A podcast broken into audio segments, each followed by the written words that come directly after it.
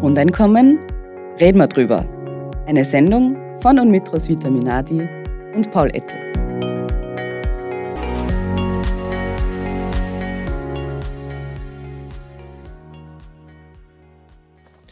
Wir haben beim letzten Mal über das Grundeinkommen und die Nachhaltigkeitsziele, die SDGs, gesprochen.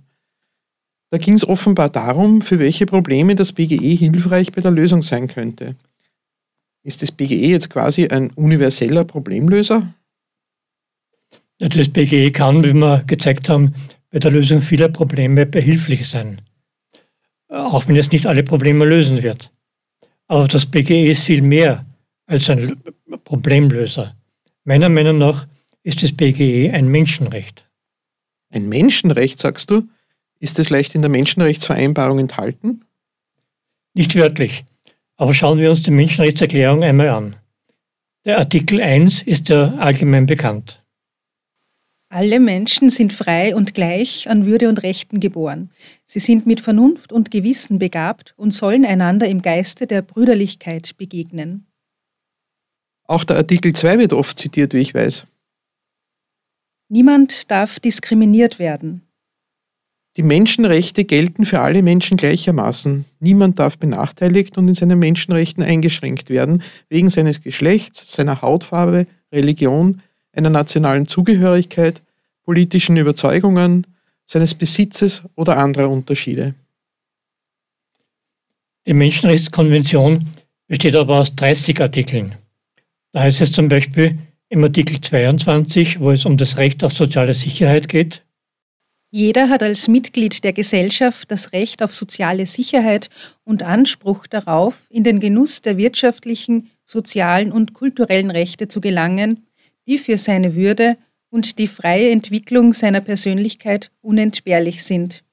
Und der Artikel 25 Recht auf Wohlfahrt lautet?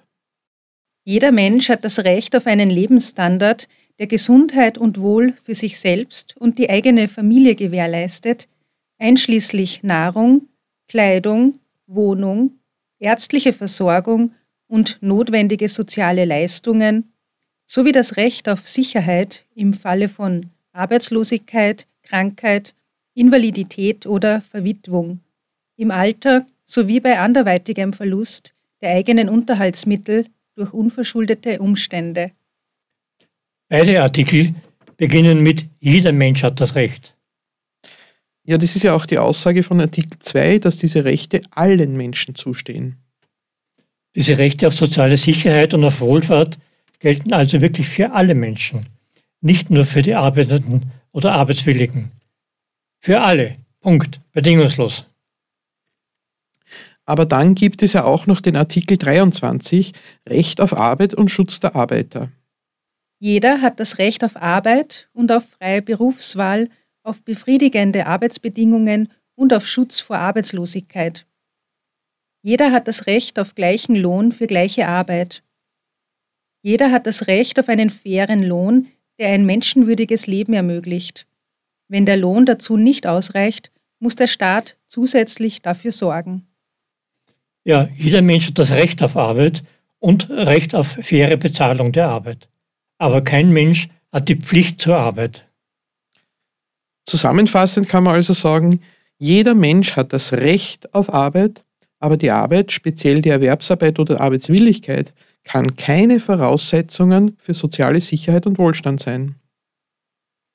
Das können wir jetzt abschließen mit einem Zitat von Jean-Jacques Rousseau.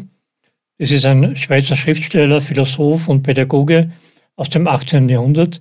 Er war auch ein wichtiger Wegbegleiter der Französischen Revolution.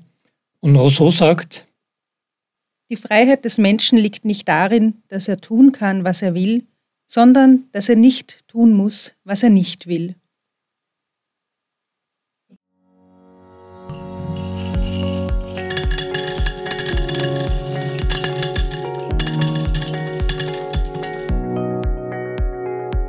Grundeinkommen? Reden wir drüber. Eine Sendung von und mit Roswitha Minadi und Paul Ettel.